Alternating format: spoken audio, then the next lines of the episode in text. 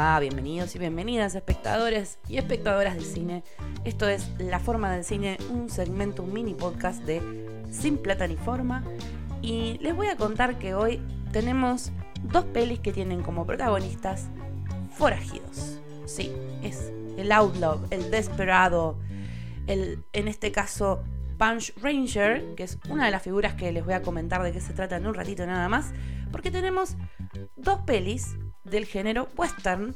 Y el western, a ver, es. Mm, me llevo 3-4 horitas de su tiempo si me pongo a hablar del western.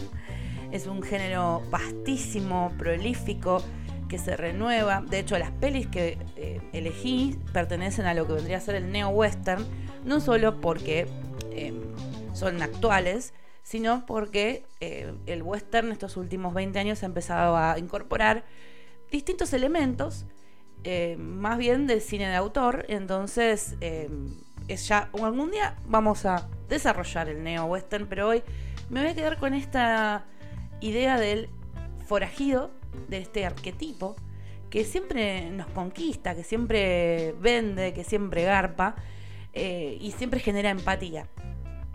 También historias, ¿no? Y les comento, por un lado vamos a ver lo que es el clásico forajido, el clásico, el de James Dean, el rebelde sin causa, ¿no? Eh, mejor arquetipo no existe.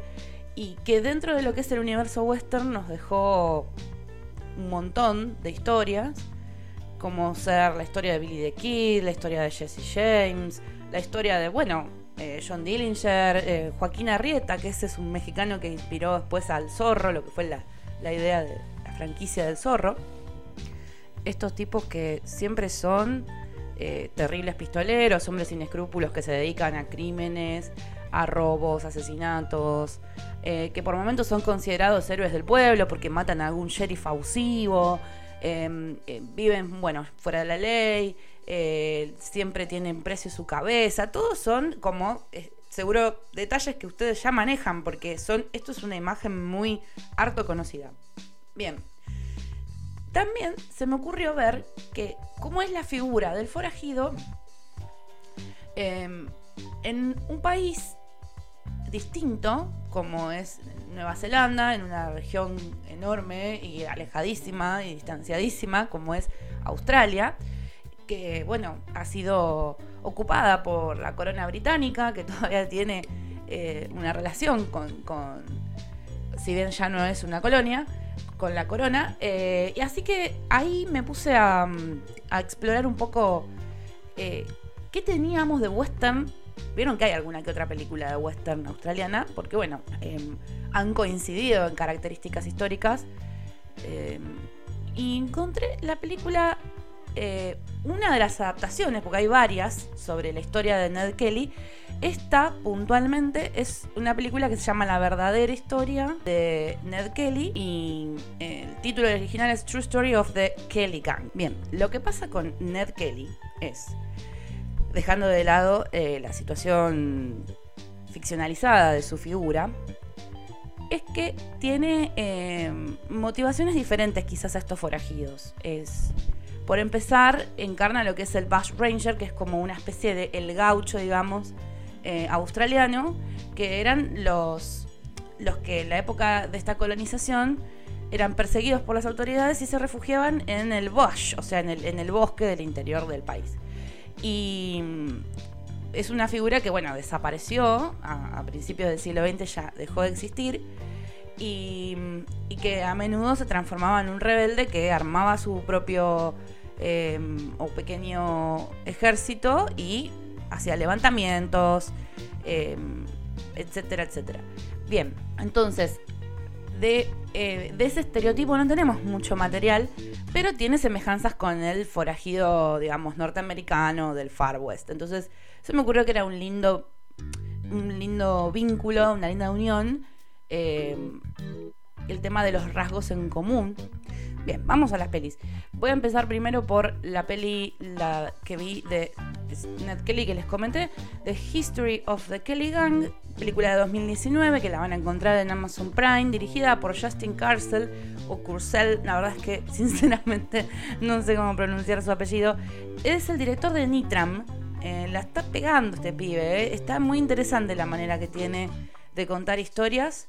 A mí ya me viene. Lo tengo ahí, lo tengo ahí. Eh, espero que, que no me desilusione como me pasa con algunos directores que surgen con títulos grosos y después al tercero medio como que la queman. Bien. eh, la peli tiene un casting genial. Eh, van a encontrar a George McKay, a Charlie Hannon, Russell Crowe, Nicholas Holt. Bueno, un montón de irlandeses que andan por ahí, porque bueno, Ned Kelly en su historia real era descendiente de irlandeses, como suele ser muy a menudo estos forajidos, porque parece que los irlandeses se la rebancan. Y mm, bueno, eso por un lado. Por otro, eh, les cuento un poco de que va, justamente habla de la vida de Ned Kelly. eh, pero tengan en cuenta que eh, no es que van a ver eh, la típica biopic. Tiene su ritmo, tiene. eh, se toma un- una especial licencia para trabajar la, infancia y, la adolescencia de, Ned Kelly, como para que podamos entenderlo.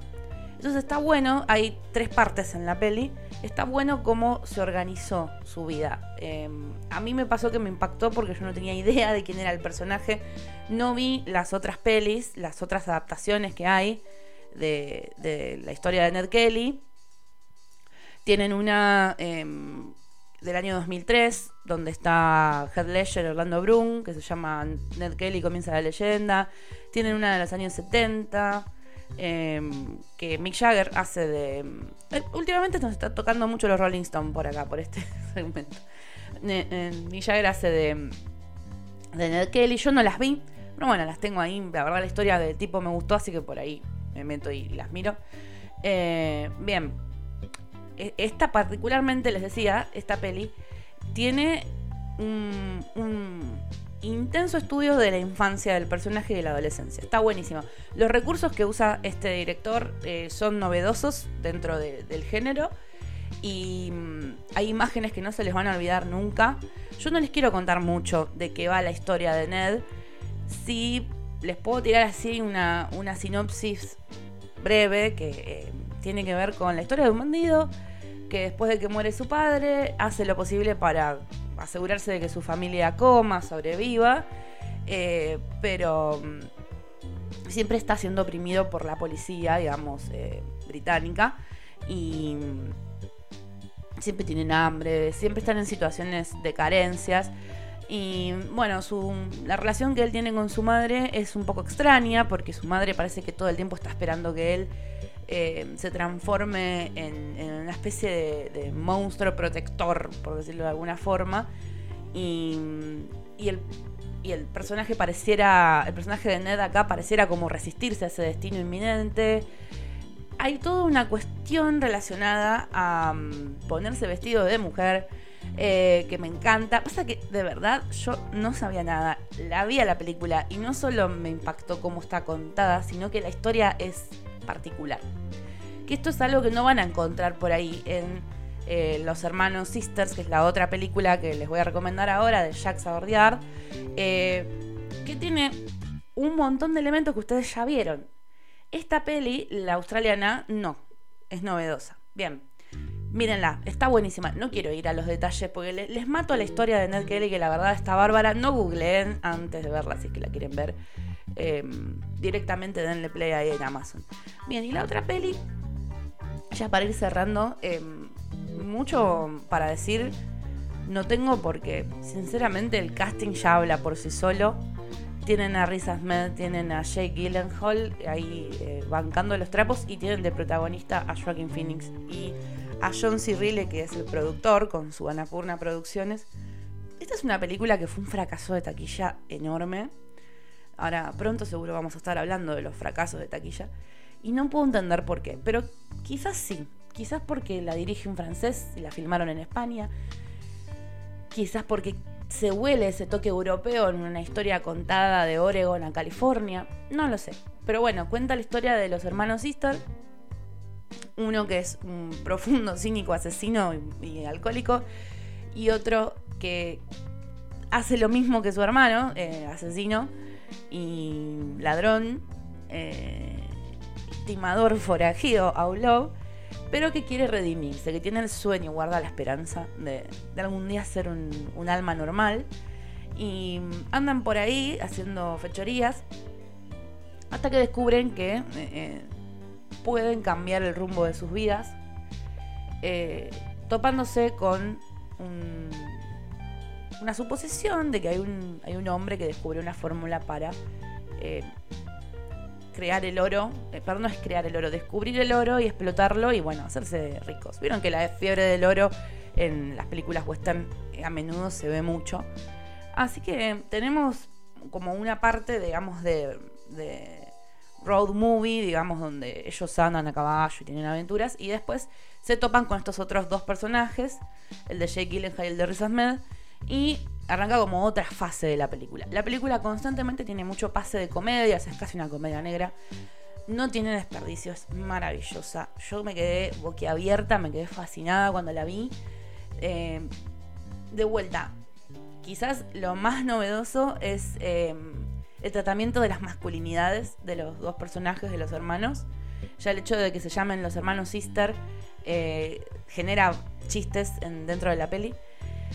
Y no tengo mucho más para decir. Lamentablemente todavía no, la encontré en ninguna plataforma. Eh, tengo entendido que Movie estuvo alguna que otra vez. Pero bueno, la pueden buscar por ahí, la van a encontrar. Eh, y recuerden que es una película con el gran eh, Joaquin Phoenix, que ahora está re de moda porque está por salir el Joker 2. Así que nada, si les gusta Joaquin, acá loco la hace re bien. Eh, Bueno, disculpen que tengo así como una mañana medio complicada porque dormí horrible y no, no estoy siendo un 100% eh, la Rochi de siempre.